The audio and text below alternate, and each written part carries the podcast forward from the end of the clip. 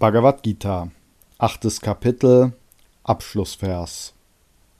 So endet in den Upanishaden der glorreichen Bhagavad Gita, der Wissenschaft vom Ewigen, der Schrift über Yoga, des Dialoges zwischen Sri Krishna und Arjuna, das achte Kapitel mit dem Namen Der Yoga des unvergänglichen Brahman.